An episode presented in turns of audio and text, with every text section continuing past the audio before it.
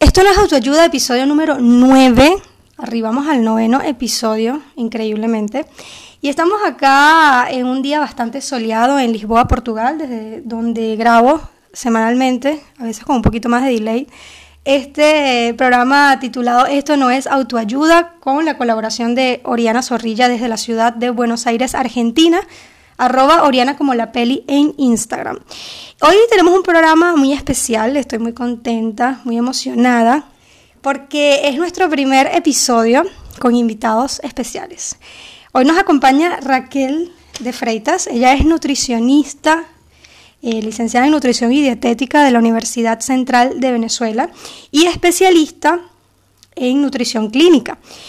Y, es nuestra invitada especial porque, como les comentaba en el episodio pasado, eh, estos días han sido de mucha reflexión alrededor de esta pandemia eh, y alrededor del coronavirus, que nos ha obligado no solamente a cambiar hábitos, sino costumbres, a comunicarnos de manera diferente y a través de otros dispositivos. Y sin duda, la alimentación y la salud es algo que está eh, inherentemente ligado a esto, ¿no? Cuando estamos ante una pandemia, creo que mm, eso nos obliga a resguardarnos, pero también nos obliga a mantenernos, eh, a mantener nuestro sistema inmunológico eh, lo más sano y preparado posible. Entonces hemos vivido diferentes, eh, digamos, crisis, no solamente a nivel económico, también sanitario, sino también a nivel personal.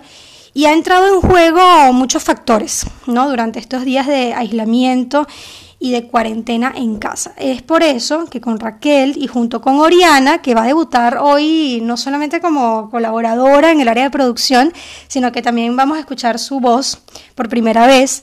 Este, y sé que va a ser muchos episodios, van a ser muchos en los que vamos a tener Oriana también participando, van a complementar este tema Hoy vamos a hablar de la gordofobia, ya vamos a ver de qué va este término, y junto con Raquel como especialista en el área y con Oriana desde la producción, queremos armar este episodio para resolver algunas dudas. Veremos si la mayoría de ellas son, digamos, eh, contestadas o resueltas por nuestra especialista.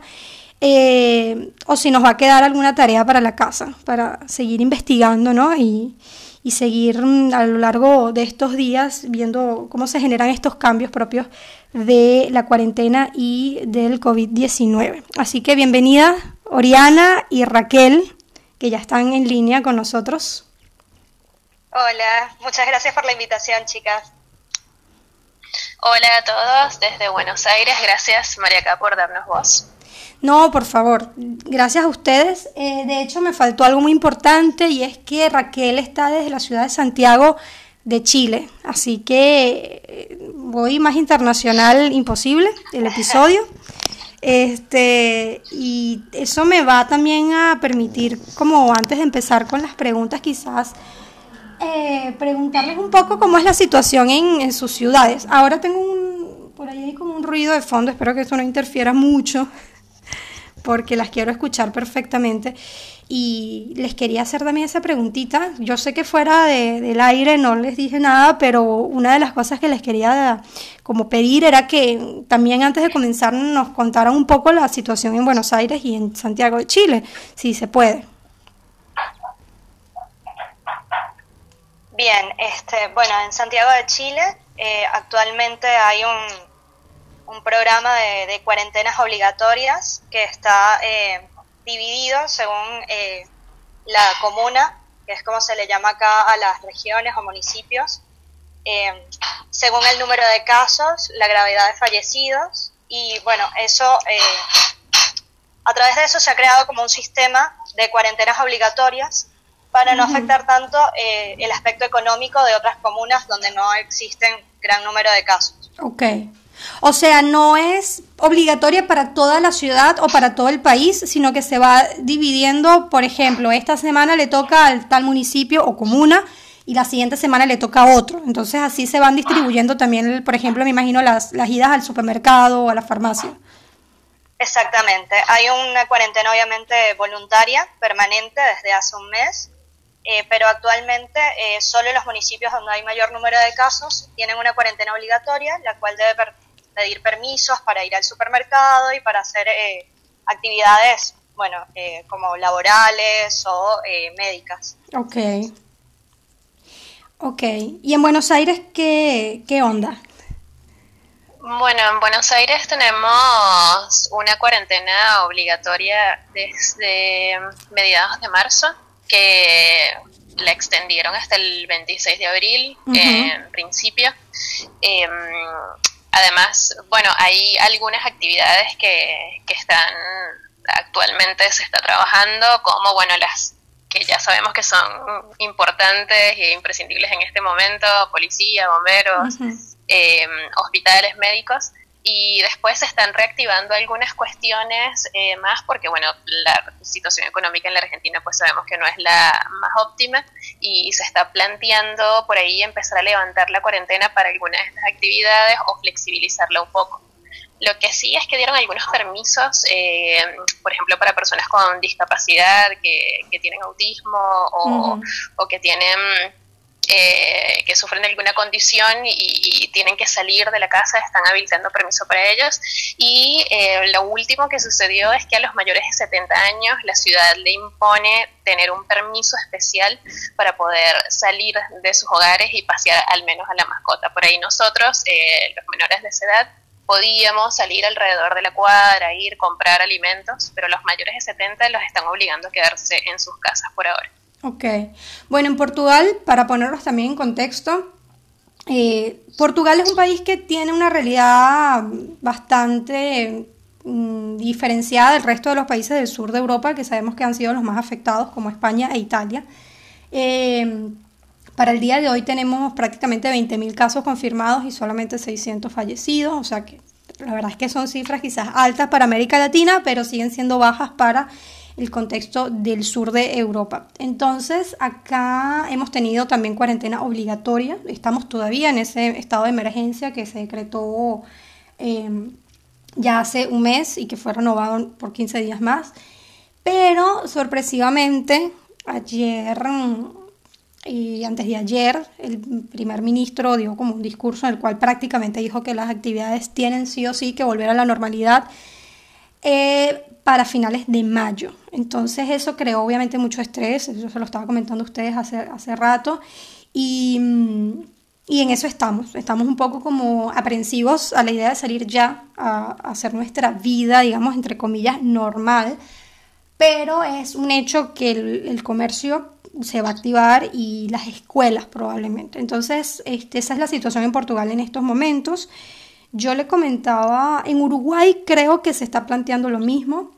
Esto, ustedes que están allí más cerquita quizás después me pueden eh, corregir, pero creo que tiene que ver con países que, digamos, cuyo sistema de salud no ha colapsado. Entonces estos países como Portugal creo que se van a arriesgar un poco a que la gente salga al comercio, que es lo que ellos más necesitan para activar la economía, tomando en cuenta que obviamente van a, haber, van a seguir habiendo muchos casos, o sea, no es que los casos van a bajar, todo lo contrario, probablemente la, curva, si bien acá en Portugal es plana, este, eh, va a continuar ¿no? su, su, trayecto, pero apostando a que todavía van a poder atender personas en los hospitales públicos y en los hospitales de campaña, que son básicamente teatros y centros deportivos que han sido modificados y convertidos en hospitales. Entonces, con ese refuerzo, creo que países como Portugal se van a arriesgar a levantar ese estado de emergencia.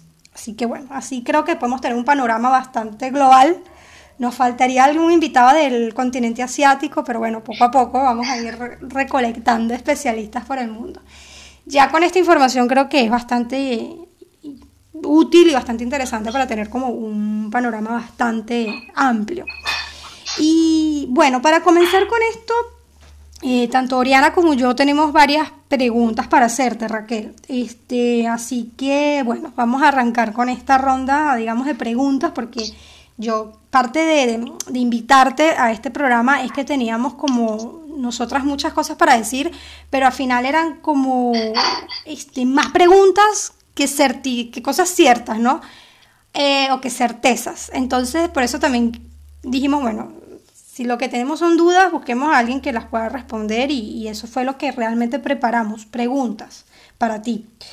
Entonces, este, a ver, no sé si este, ¿quieres comenzar tú, Oriana, con tu pregunta? Sí, em, yo quisiera saber, la verdad es que lo que veníamos hablando con María Karina todos estos días era que, bueno, que primero la sobresaturación de información en las redes sociales, a lo cual nosotros estamos siendo sometidas, autosometidas. Eh, al tener más tiempo libre, supongo que uno por ahí ve muchas más redes, más Instagram, más Facebook, y eh, hay un boom de comentarios acerca de la alimentación, la buena alimentación, la mala alimentación, y, bueno, eh, cómo la cuarentena puede incidir en, tu cuerpo no y si eso es bueno o malo. Entonces, yo primero que nada quería saber a partir de qué momento el peso se puede convertir en un problema físico, a partir de qué momento, de qué peso. Eh, y bueno, que esto incida en tu salud. ¿Hasta qué punto, eh, cuál es el límite ¿no? de, peso saludable, por así decirlo? Bien, eh, bueno, el peso es como eh, culturalmente lo, lo, que más la gente asocia con salud o con estar obeso o no. Realmente en la actualidad el peso ya no es una estrategia óptima para evaluar lo que es el estado nutricional de una persona, porque realmente lo que tenemos que evaluar es el compendio general de todo el organismo. Es decir, una persona puede tener un sobrepeso importante, que lo podemos definir por el índice de masa corporal, que es el peso entre la talla a la 2, es una fórmula muy simple de realizar. Eh, se dice que mayor de 25 ese índice ya eh, indica un sobrepeso. Pero, por ejemplo, un fisioculturista tiene un índice de masa corporal o un peso mucho mayor, pero ese peso es de masa muscular. Entonces, además del peso, para saber si una persona está nutricionalmente hablando con sobrepeso o obesidad, tenemos que ver el área grasa y el área magra, es decir, cuánto de ese peso es músculo y cuánto de ese peso es grasa. Bien, eh, obviamente eh, hay una visión eh, sobre lo que es la imagen corporal, eh, que obviamente socialmente lo vemos en las redes todos los días, estamos bombardeados ahora con esas expectativas de, aprovechar la cuarentena para estar en forma, pero eh, no necesariamente eso está asociado a el peso es eh, más saludable o si tengo un peso adecuado soy una persona saludable, porque tenemos que evaluar también la parte bioquímica, nuestros valores de colesterol, nuestros valores de hemoglobina, nuestros valores de triglicéridos. También tenemos que evaluar si dormimos bien, si tenemos eh, ansiedad, y cómo manejamos esa ansiedad, eh, si tenemos algún trastorno de alimentación. Entonces, realmente el peso no es un determinante de eh, sobrepeso o obesidad en sí mismo, es solo una herramienta. Eh, entonces, tú los quieres decir que nosotros, por nosotros mismos, tratando de también interpretar un poco la pregunta de Oriana, que es muy difícil que nosotros, por nuestra propia cuenta, podamos determinar si estamos aumentando de peso o no durante la cuarentena. O sea, porque creo que también un poco la pregunta de Oriana era como, y no sé, corrígeme si no es así, también como detectar mm, alertas, ¿no? En esta cuarentena, ¿qué, ¿qué, cosas podrían quizá disparar nuestra alarma? ¿Tú consideras que esa alarma se dispara también por una, por este tema del cambio de perspectiva que nos dan las redes? ¿Crees que también la parte psicológica interviene? O sea, ¿cómo nos estamos viendo a nosotros mismos en el espejo durante esta cuarentena? Un poco por ahí, ¿qué, qué tanto crees que nosotros podemos como testear, ¿no? En, durante la cuarentena sobre nuestro peso. Sí, eh, tenemos que recordar que esto no es nuestra vida real. La cuarentena es algo eh, que se sale de, las condiciones normales de nuestro día a día. Obviamente, al cambiar la rutina puede haber una variación de peso, que más allá del número que te aporte la balanza, tienes que evaluar también, eh, obviamente no puedes evaluar tu masa muscular porque tendría que ser a través de mediciones eh, antropométricas o técnicas, que solo lo puede hacer un nutricionista, pero obviamente te puedes dar cuenta por la talla de pantalón o por eh, algún vestido que sueles usar que no sea elastizado, pero eh, realmente tenemos que también comprender que este cambio de rutina puede generar un cambio de peso, pero realmente en qué me puede afectar dos kilos en un estado de cuarentena de pandemia mundial. Mm, claro. Lo que tenemos que enfocarnos más bien, más allá del número de peso eh, o, o de cómo nos vemos, tenemos que buscar es qué herramientas voy a conseguir para estar más saludable.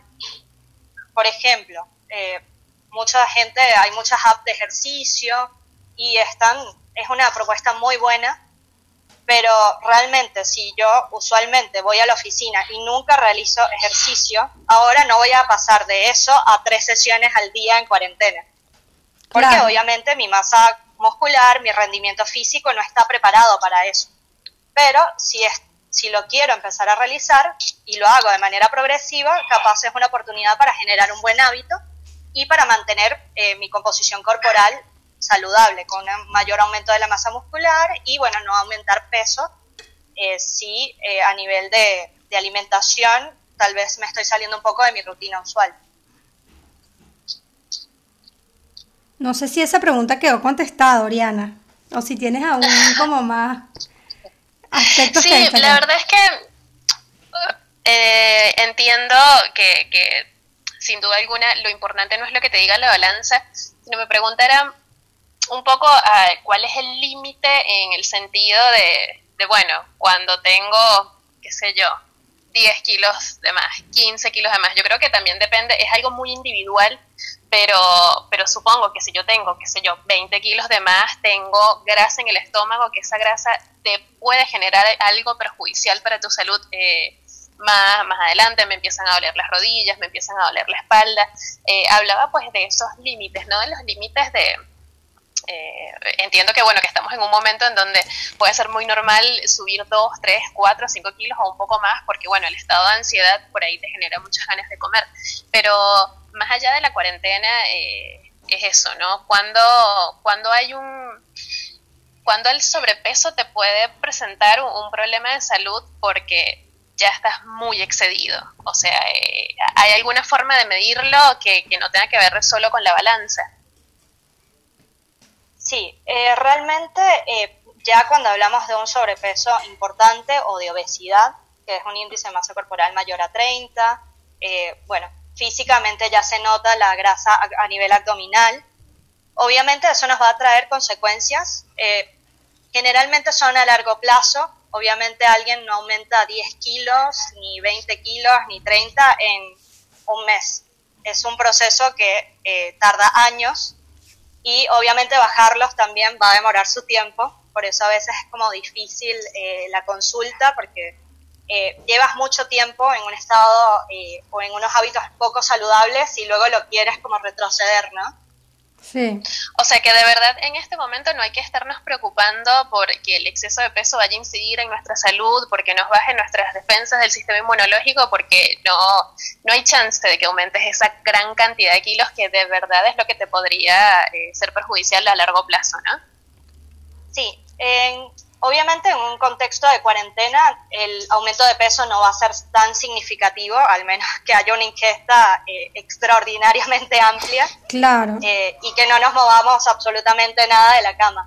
O sea, eh, pero mm. obviamente fuera de un contexto de cuarentena, evidentemente la obesidad no es un estado saludable, es algo que a largo plazo nos va a producir mayor, o estadísticamente produce más riesgos de accidentes cardiovasculares, de infartos, de enfermedades crónicas no transmisibles como enfermedades renales, diabetes, eh, y bueno, obviamente consecuencias articulares, de motricidad.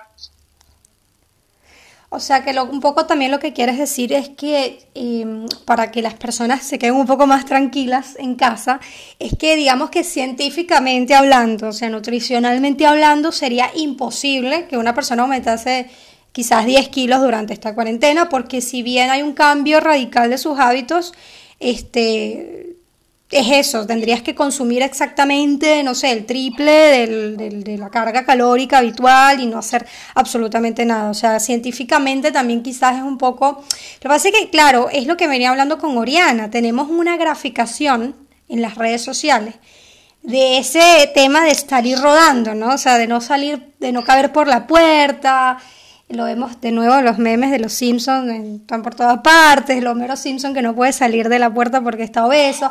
Entonces uno se queda un poco también con esa graficación, como le digo yo, ese, ese diseño gráfico repetitivo en los chistes y en los memes, que obviamente todos somos consumidores de ellos, pero eh, si lo llevamos, si llevamos ese meme del Homero Simpson que no puede salir por la puerta a la realidad, tú lo que quieres decir es que científicamente es imposible que una persona realmente pudiese alcanzar ese nivel de sobrepeso para final de la cuarentena.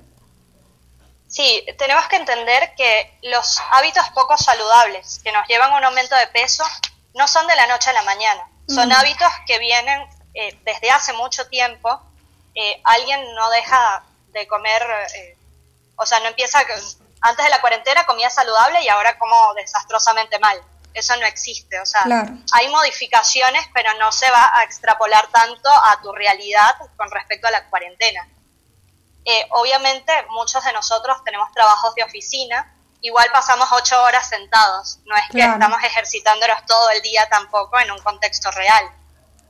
Entonces, este, hay que también pensar en un contexto de pandemia eh, donde tenemos que cuidar nuestro sistema inmunológico no es simplemente la alimentación, que obviamente cumple un papel fundamental con el consumo de, sobre todo de vegetales, frutas, eh, leguminosas, granos, que son eh, todos, van a obtener todas esas vitaminas o micronutrientes que nos van a fortalecer el sistema inmunológico, pero también hay que pensar en el aspecto del el estrés, mm. el estrés que nos genera leer noticias, el estrés de la incertidumbre, todo eso también genera cambios hormonales como la elevación del cortisol, la falta de sueño y todo eso también va a incidir en nuestro sistema inmunológico. Si además agregamos que tengo que tener un peso ideal cuando salga de la cuarentena o tengo que estar fitness cuando esté cuando salga de la cuarentena, obviamente es una carga extra que no necesitamos en este momento. Súper interesante eso. No lo había no había como caído en cuenta de eso que dijiste ahora, de que pareciese que hay como un como una meta, ¿no? Alcanzar para cuando salgamos de la cuarentena, que no sabemos tampoco quién la impuso, pero sí hay como un poco de eso en el ambiente, sobre todo en las redes sociales, de que está prohibido salir no en forma, ¿sabes? Tienes que salir fitness, porque es como, te hace sentir culpable también, porque se supone que ahora tenemos mucho tiempo, igual yo sigo trabajando mis ocho horas de lunes a viernes, pero hay como una cuestión de que no, no hay excusas, ¿sabes? De, no hay excusas para no hacer ejercicio ahora. Pero bueno, es súper interesante eso que dices también, ¿no? De la parte del estrés y de la parte mm, del estrés que también es adquirido por la situación, ¿no? Porque no es una situación, es una situación atípica en la cual estamos también manejando información muy sensible y delicada relacionada con, muchas muertes o con mucho, mucha crisis en algunos países y eso también contribuye entonces. Claro, es que eh, tenemos que ver eh, muchas veces como que eh, nos hacen entender que para perder peso o para mantener nuestro peso simplemente hay que comer sano y hacer ejercicio. Y realmente nuestro sistema es mucho más complejo que eso. Tenemos que tomar otras otros puntos que también son importantes. El sueño es importante, mm. eh, bajar los niveles de estrés es importante. Y obviamente entiendo un poco la dinámica de, la cuarentena porque eh, muchas veces tomamos la excusa de no tengo tiempo para hacer ejercicio, no tengo tiempo para comer saludable. Y claro, ahora como la vida nos dio esa vuelta de, bueno, ahora tienes el tiempo, ¿qué vas a hacer con eso? Y siento que ese es mucho del enfoque que se ve en las redes sociales pero eh, ya se llevó al otro extremo, ¿no? Mm. de pasar de, bueno, vamos a aprovechar la oportunidad a, es una obligación. Mm, y cuando es, algo es obligatorio, eh, ya no lo haces por ti mismo, por buscar salud, sino para mantener un estándar. Y eso te va a generar más estrés que placer. Y si los hábitos saludables no te generan comodidad y no te sientes eh, bien haciéndolos, los vas a dejar y cuando termina la cuarentena vas a dejar de hacer ese ejercicio, vas a dejar de comer esa ensalada, porque ya no hay la motivación. Mm. Entonces, los hábitos saludables tenemos que buscar la manera de hacerlo porque nos hagan sentir bien, porque queremos lograr eso a largo plazo, porque sabemos que nos hace bien a nosotros, y no para complacer un estereotipo. Súper interesante. No sé si tienes algo que agregar, Oriana, para eh, sí, bueno, que toda la gente que está muy preocupada por eso, que se relaje. Tenemos acá Raquel nos está explicando que, eso lo que va a hacer es todo el efecto contrario, ¿no? Que es de última que nos dé más ansiedad y, nada, la ansiedad si es oral, eh, ganas de comer. Entonces, alejémonos. Muy buena intervención, Oriana. Sí, porque viste, Raquel nos está dando otro punto de vista. Nosotros veníamos aquí ya preparados para que Raquel nos hiciera una dieta ¿verdad? A cada una. Y resulta que Raquel está en otra onda, ella está, bueno, ella está en una de, bueno, vamos a luchar contra la pandemia y me parece totalmente coherente también con el tema de la, de la salud, como nuestro cuerpo además creo que se está preparando. Pero tú sabes que yo tengo una teoría, yo me he dedicado, yo soy de ese grupo de personas que durante la cuarentena se ha dedicado a crear teorías conspirativas. Y y yo siento que esa, ese impulso de ejercicio, de comer saludable, es un poco también tu cuerpo eh, resguardándose de la pandemia, de una manera muy natural y muy, como antropológicamente hablando, muy instintiva. Porque a mí me pasó la primera semana de cuarentena que yo tenía, yo le decía a Raquel, yo tengo, yo estoy como con dieta de hospital. A mí solo me provocaba tomar té, limón, sopita, y yo decía, pero yo no estoy enferma, yo no tengo el coronavirus todavía, pero no tenerlo, ¿por qué me estoy comportando así? Yo me lo preguntaba todos los días, pero porque yo, te, yo tenía en el cuarto una mesa como una mesa de enfermo, o sea, tenía vitaminas, tenía tés, tenía jengibre, que de hecho teníamos una broma y todo de que iba a terminar intoxicada por jengibre. Y yo dije, bueno, capaz es el cuerpo que se está como, se está como autorregulando también para mantener las defensas. Entonces yo siento que este boom del ejercicio y de comer saludable, que me parece un aspecto súper positivo y ojalá que se mantenga después de la cuarentena, ¿no crees tú que también será un poco el cuerpo como tratando de, de mantener el sistema inmunológico o crees que es simplemente un marketing de las redes sociales? No, yo creo que hay un poco de ambos. Eh, Obviamente, eh, incluso a nivel psicológico, eh, bueno, estamos pasando por muchos momentos difíciles, es una situación que no es nada cómoda para ninguno, de mayor o, menor medida, y obviamente hay la preocupación de, supervivencia y, bueno, obviamente eh, por eso mucha gente está dejando, comiendo cítricos hasta más no poder, porque la vitamina C cuida el sistema inmune, obviamente tratando de fortalecer su masa muscular.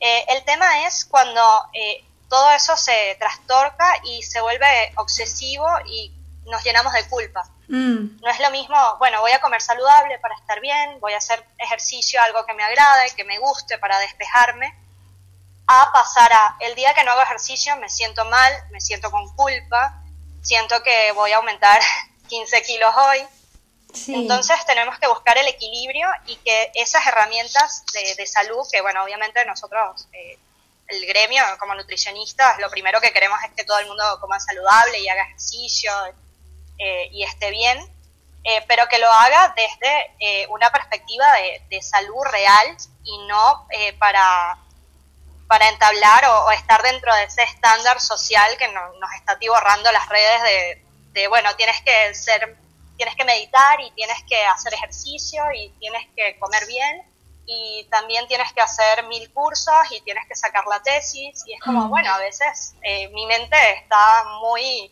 atiborrada de cosas y prefiero descansar y no hacer nada y eso también es válido y, creo que debemos como no, no darnos tantos golpes eh, y ser un poco más condescendientes con nosotros en, un momento tan, tan rudo, ¿no? Mm.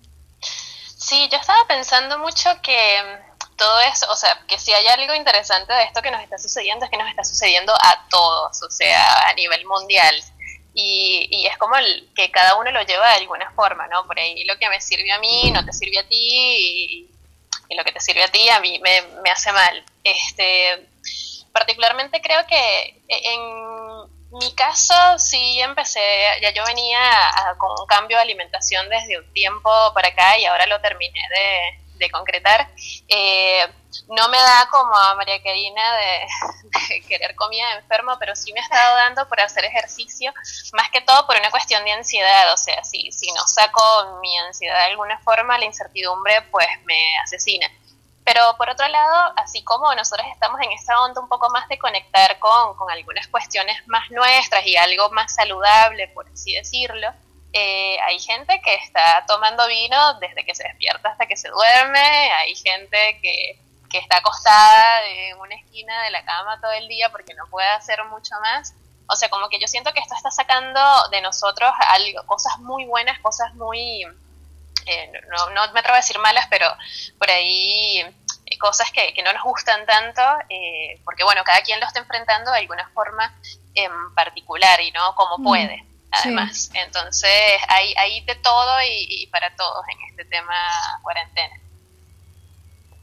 Sí, obviamente, así como hay eh, rituales eh, extremadamente saludables como el ejercicio, también hay rituales eh, poco saludables como, bueno, obviamente ha aumentado el consumo de alcohol en muchas poblaciones. Este, también hay un consumo o conductas más como de atracones que se han visto este, más eh, en aumento o patrones de ansiedad que tienen que ver relacionados con la comida, ya sea con dejar de comer o comer en exceso. Y claro, ahí yo creo que lo importante es eh, buscar una contención. Eh, hay muchas redes, así como hay redes sociales que no son tan, que nos abordan con temas no tan beneficiosos, hay mucha gente ayudando también para estos casos. Este, hay grupos eh, de psicólogos que están dando mm. asesorías para buscar herramientas que no tengan que ver eh, o que nos ayuden a, alejar la, emoción del alcohol o, de, o, de, la alimentación, ¿no? Y manejar la ansiedad con otras estrategias. Eh, hay incluso, bueno, grupos de psicólogos especializados en trastornos de la alimentación que actualmente están dando muchos materiales muy buenos para eh, generar esa tribu y, contener a, las personas que están tomando bueno, decisiones que definitivamente son un poco saludables, ¿no? Sí, porque fíjate... pero... Ay, perdón. No, no, no, no pasa nada. no, continúa tú porque tú habías formulado también la, la anterior pregunta. Sí, o sea que por ahí de esta situación, Raquel, puede que no salgamos eh, con problemas de obesidad, pero sí de alcoholismo, porque en no sé, 30 días tomando todo el día, todos los días, eso sí puede incidir eh, negativamente, ¿no? Y te puede convertir en, alcohólico. Bueno, obviamente el alcoholismo eh, tiene muchas aristas de, por definición, pero sin duda el estímulo o tener tantos días con ese mal hábito puede generar una en consecuencia alcoholismo o eh, un hábito no saludable, ¿no? Sin, sin definirlo tras eh, la conducta necesariamente de alcoholismo, que ya implica eh, la interacción social y, bueno, otras condiciones. Eh, pero sí, así como el alcohol, bueno, el cigarrillo, mucha gente también está aumentando el, el número de, cigarros al día, el azúcar, mucha gente quiere comer más bien más alimentos con frituras o con exceso de azúcar. Y bueno, ahí lo que tenemos también es que escucharnos, ¿no? O sea, todas esas conductas eh, no vienen de la nada, vienen de una ansiedad, de, de, muchas cosas que están pasando internamente y ahí yo creo que también hay que hacer un trabajo que, bueno, suena más fácil decirlo que hacerlo, pero un trabajo interno importante y buscar también eh, apoyo, ¿no? Ya sea en tu círculo familiar, eh, a través de actividades que nos estén relacionadas con esos hábitos, o a través, bueno, usar de nuevo esas redes sociales o el internet que así como nos, eh, nos enloquece con tanta información, también puede ser una herramienta para conseguir ayuda, ¿no? Y, eh, bueno, obviamente ir monitoreando a las personas que nos rodean también, eh, apoyándolas en lo que necesiten y, bueno, ir generando esa tribu de, de amor y, y evitar, este, bueno, que las consecuencias sean este, a largo plazo y sean eh, algo negativo posterior a cuarentena, ¿no? Sí, eso era exactamente lo que iba a comentar, ¿no? Lo que decía Oriana, porque este, yo siento que antes de que empezase todo el tema del coronavirus, ya había muchas personas eh, lidiando muchas batallas, entre ellas eh, lo que dices del alcoholismo y, del azúcar. Este, fíjate que el cigarrillo me parece curioso, no sé si es que también está ligado a un tema social, pues yo no, fumo cigarrillos, pero no, no he escuchado mucha gente que me diga tipo, no sé, necesito fumarme toda una caja de cigarrillos Malboro, no sé, haciendo aquí una pequeña publicidad. Pero con el alcoholismo, sí. De hecho, en Portugal eh, lo que más se vende en los supermercados es, el, es alcohol.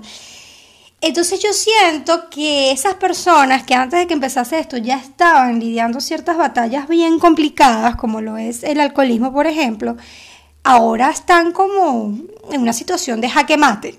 Porque bueno, estoy en mi casa, tengo acceso al alcohol y tengo acceso a las golosinas o, al, a porque estamos hablando de drogas legales, ¿no? El azúcar, el alcohol, este, el cigarrillo. Entonces, eh, siento que sí puede como estar ahora muchas personas viviendo como cosas bien, bien extrañas en, su entorno de cuarentena. En este programa, por ejemplo, hemos hablado de, de la violencia y nos hemos enfocado en denunciar como este, todo lo que tiene que ver con la violencia eh, intrafamiliar durante la cuarentena y prestar como cierto apoyo, pero también ahora siento que también hay un compromiso con personas que, que quizás no están viviendo con una persona violenta o que les infringe cierto, bueno, poder o cierta, no sé, este, opresión, sino que son personas que están solos con su, con su problema de alimentación o de alcoholismo.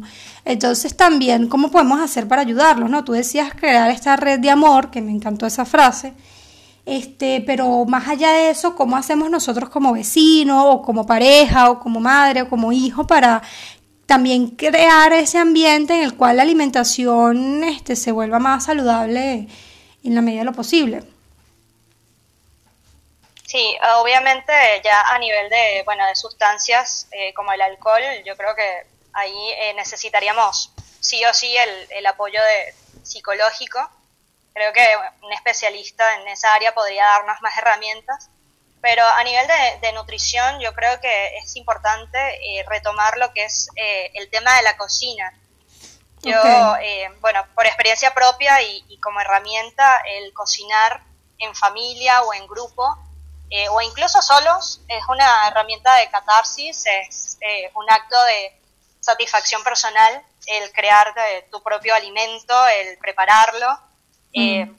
el estar, es incluso el estar aquí y ahora, ¿no? Como estoy picando este tomate y no veo noticias, estoy con música de fondo y, y sé lo que estoy comiendo, sé, estoy preparando algo que me gusta y eso me parece que puede ser una buena herramienta para alimentarnos saludable, porque la comida en casa es mucho mejor, eh, y también, eh, bueno, obviamente generar vínculos y generar tranquilidad, que creo que es algo que, nos falta mucho, ¿no? Claro, el tema de los deliveries es todo también un tópico en esta cuarentena, ¿no? Sí, sin duda puede ser una muy buena herramienta. Eh, por eh, bueno, el tema de no estar en un lugar concurrido, en un supermercado, pero eh, obviamente eh, la comida casera, bueno, primero tenemos más control de los alimentos, de las cantidades, sabemos que realmente cómo se está preparando ese alimento y es algo a la cual le vamos a dedicar tiempo, ¿no? Sí. Sí, sí, sí, totalmente, porque fíjate que siento que mm, con el tema de alimentación, y lo que te decía del alcoholismo y el azúcar, este hay mucho acceso, entonces también es como, bueno, este momento de cuarentena me lo voy a tomar para mí, para descansar, pero realmente hay mucho, hay mucho de estos nuevos hábitos que van a quedar para nuestra vida cotidiana, o siento yo que va a ser así, o sea, por ejemplo, el tema del ejercicio siento que va a quedar, el tema de, la alimentación siento que va a quedar, no sé qué piensan ustedes, hay muchas personas que dicen, bueno, cuando todo vuelva a la normalidad, el ser humano va a volver a hacer lo mismo de siempre y el planeta se va a seguir contaminando y qué sé yo. Pero a mí yo me parece... creo. Sí, yo también no creo, o sea, para mí... Yo creo que es muy difícil, o sea que esta es una pausa que sí o sí es autoimpuesta, entonces mirar hacia adentro o hacia afuera o hacia donde sea eh, es necesario porque estás en un momento de inacción en donde es imposible no hacerlo. Mirar hacia adentro, por ahí cambiar ciertos hábitos, mirar hacia afuera, ver qué vínculos quieres reconstruir o, no te hacen bien o lo que sea. Em, yo rescato mucho lo que dice Raquel de cocinar, la verdad es que la cocina, eso de estar aquí ahora es un elemento de meditación tremendo, te hace vincularte distinto con la comida, te hace explorar sabores, te provoca. Y si además de verdad eh, por lo que también decía Raquel, no tenemos que preocupar por engordar en 30 días, yo creo que hay que atreverse, sí, a comer bien, a comer rico y hacerte tú mismo tu comida y, alimentarte bien a partir de cosas que vas explorando y a partir de, momentos de meditación, por así decirlo, en, la cocina, con tu pareja, contigo mismo o, bueno, con alguien más. Sí, sin duda. Yo creo que ese sería un gran tip. Es una oportunidad ahora para explorar, como bien dices, eh, nuestro, nuestro interior y el exterior. Y yo creo que esto sí nos va a cambiar eh, y bueno, hay que aprovechar, eh, obviamente, de buscar esas herramientas que nos hacen más felices y, obviamente si el ejercicio nos hizo mucho bien, si el cocinar nos hizo mucho bien, obviamente ese hábito va a quedar post cuarentena. Raquel, y para terminar, este, o para ir cerrando ya el podcast, este, yo quería que tratáramos rápidamente un tema que ha sido sumamente vinculado con esto eh, y que ha surgido precisamente en la cuarentena, que es el tema de la gordofobia. Yo al principio pensaba que era un término, este, digamos, jocoso, era un chiste, no, nunca llegué a pensar que era un tema o que era un término realmente eh, aceptado y teórico, por decirlo así de alguna manera. Eh, y, me he ido como tratando de nutrir de qué, de qué va esto, pero sé que es, un término y es un movimiento que surge alrededor de la cantidad de contenido que se ha generado precisamente a raíz de la nutrición en la cuarentena. A raíz de esto que yo te decía del, del meme, del Homero Simpson, que no puede salir por la puerta, etcétera. Entonces, este, tú podrías, em, dentro de tus facultades, eh, hablarnos de lo que es la, gordofobia y qué, es como movimiento actualmente y cómo surge. Sí, el concepto de gordofobia, bueno, no es, eh, no se creó en la cuarentena, pero sí hay como un aumento de, ese tipo de contenido. Eh, básicamente se dice que gordofobia es un sesgo automático o eh, incluso inconsciente que tenemos muchas personas eh, de discriminar a alguien por su peso. ¿Qué quiere decir? Este es básicamente dar un juicio de valor sin tener toda la información completa. Eh, para comparar esto, por ejemplo, mucha gente dice, bueno, le digo a mi amigo que está gordo o que tiene que bajar de peso o que no, no publique esa foto en Instagram por salud. Pero realmente, ¿qué es salud? La OMS define salud como el estado perfecto de bienestar físico, mental y social. Mm. Y no solo la ausencia de enfermedad. Entonces tenemos que entender, la salud primero no es algo permanente. Hoy me duele la cabeza, hoy no estoy saludable, mañana estoy saludable y así vamos en ese ciclo, ¿no? Eh, también entender que eh, incluso hay gente delgada que puede tener unos valores eh, de colesterol mucho más elevados que una persona con una obesidad físicamente notable. Entonces, realmente este, no, es importante como entender eh, lo importante que son nuestras palabras y si le vamos a decir a alguien un comentario de ese tipo, ¿qué vamos a ganar con eso? La persona que tiene un problema de sobrepeso probablemente ya lo sabe, mm. porque bueno, está siendo bombardeada con la misma información que todos conocemos, ¿no? Del cuerpo ideal, de la persona fit, de eh, bueno, la modelo perfecta. Entonces, realmente que se lo digas no vas a generar ningún beneficio.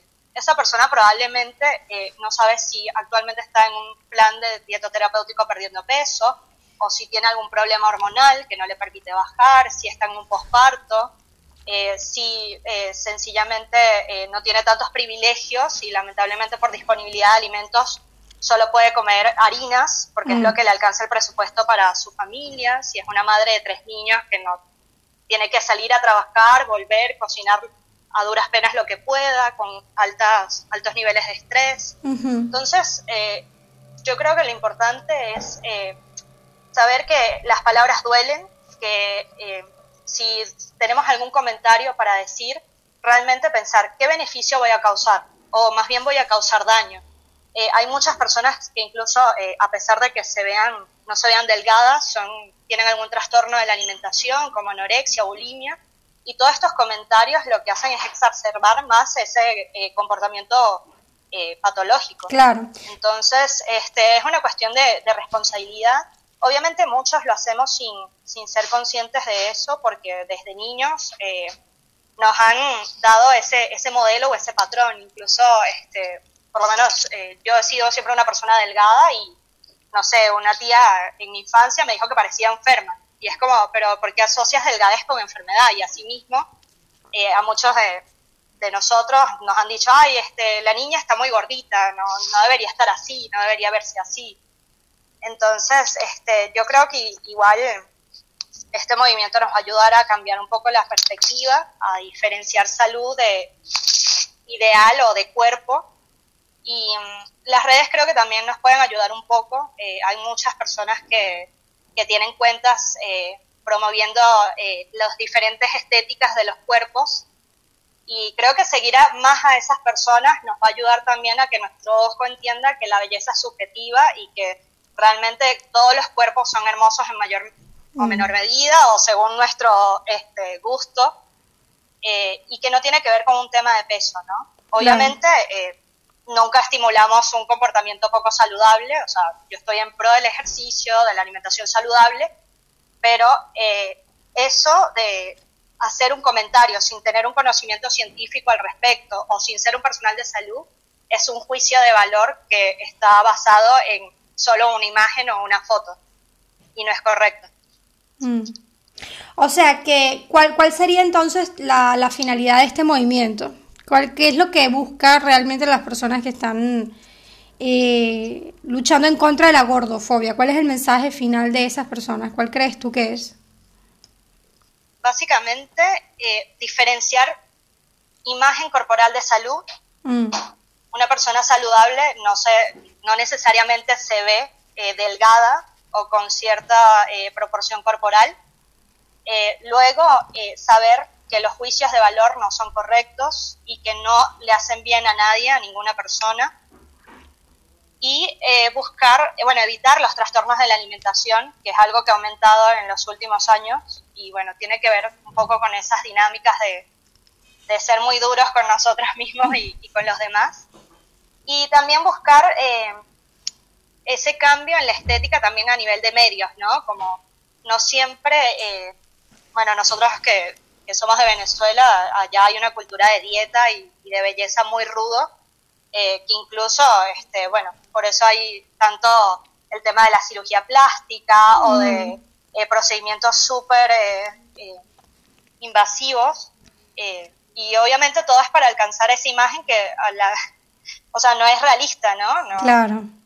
Ninguna mujer se ve así, al menos que esté sometida a muchos procedimientos, ¿no? Y aún así dos modelos de la misma talla no se van a ver exactamente igual. Entonces creo que eso es lo que tenemos que estimular, ¿no? las diferentes, los diferentes tipos de belleza, ¿no? Claro. No sé si Ariana tienes alguna última pregunta para Raquel, como para ir cerrando también ya el episodio número 9. No, tenía varias cosas, pero creo que nos vamos a extender mucho. Creo que me gusta más como pensar en esa reflexión final de de bueno, un poco reinterpretando, aceptarnos, aceptar al otro sin, sin ningún tipo de juicio de valor y bueno, a comer rico y a cocinar. A cocinar, sí. a cocinar y comprar muchos vegetales y, y frutas, porque hay mucha gente que está comprando solo enlatados por el tema de la cuarentena. Claro, porque una contingencia siempre nos, nos metieron ese chip de que solamente podemos comprar enlatados, ¿no?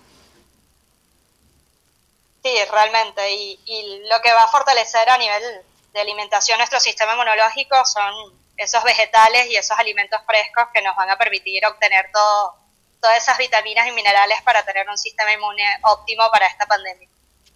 Bueno, yo tengo una sola última, última pregunta. Bueno, no es una pregunta, es más como una recomendación.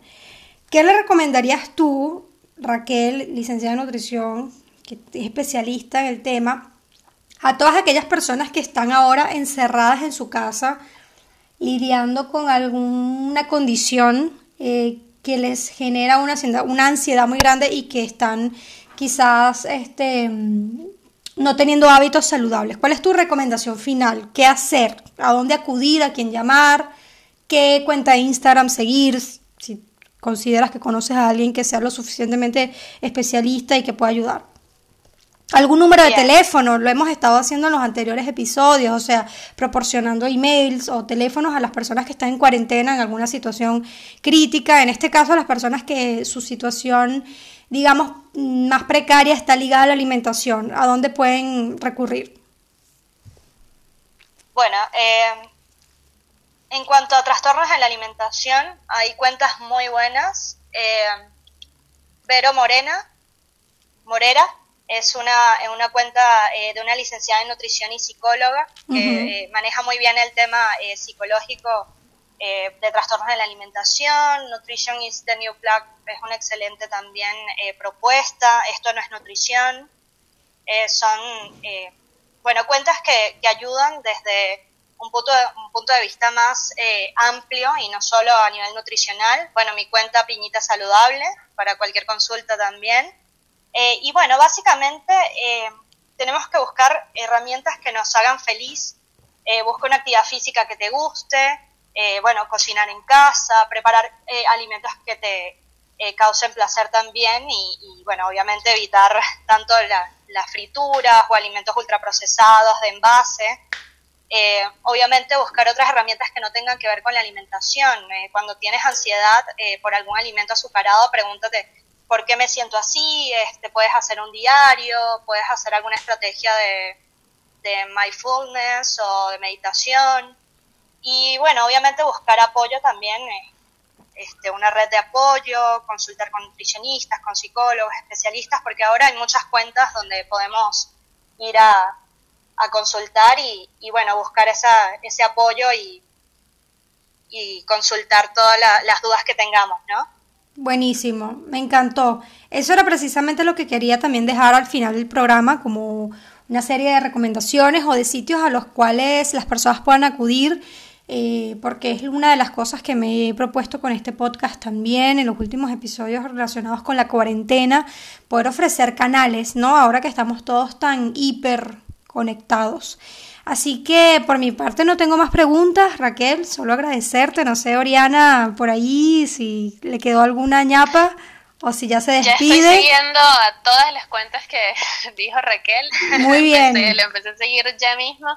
Nada, hay que estar muy pendiente de lo que consumimos, no solamente eh, por, por el estómago, por la boca, sino por lo que consumimos, por lo que vemos, por lo que oímos mm. y, y, nada, eso, retomar de nuevo el, el mirar hacia adentro y, ver desde ahí qué hábitos se puede cambiar, qué, y abrazarse un poco más, ¿no? A uno y al otro. Eso principalmente. Sin duda. Muy bien. Muchas gracias, a Raquel. Sí, sí, tienes los micrófonos para ti para despedirte, Raquel. Bueno, muchas gracias por la invitación. Eh, cualquier consulta, bueno, espero eh, seguir eh, pasando por acá para hablar un poco más de, de este tema interminable y tan lindo que es la nutrición. Y bueno, nada, eh, mucha fuerza para todos, hay que abrazarnos, como bien dice Oriana, y, y bueno, todo esto pasará y, creo que hay que tomar lo mejor de esto, ¿no? Sin duda. Bueno, esto fue el episodio número 9 de Esto no es autoayuda, un episodio súper nutritivo, sin duda alguna, y sobre todo para tomar en cuenta en tiempos de cuarentena. Yo soy María Karina de Gouveia, pueden buscarme así tal cual en el Instagram y dejarme allí cualquier comentario para yo después transmitirles también a las chicas.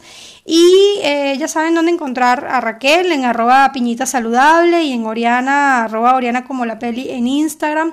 Por favor entren en contacto con nosotros si tienen alguna duda o comentario. Y nos vemos como siempre en el siguiente episodio en el que seguramente seguiremos hablando de temas relacionados con la cuarentena. Así que les deseo la mejor semana posible a todos. Mucha fuerza, mucho aguante. De esta vamos a salir y muy pronto nos vamos a reencontrar allá afuera con toda seguridad. Así que los dejo hasta el siguiente episodio. Chao.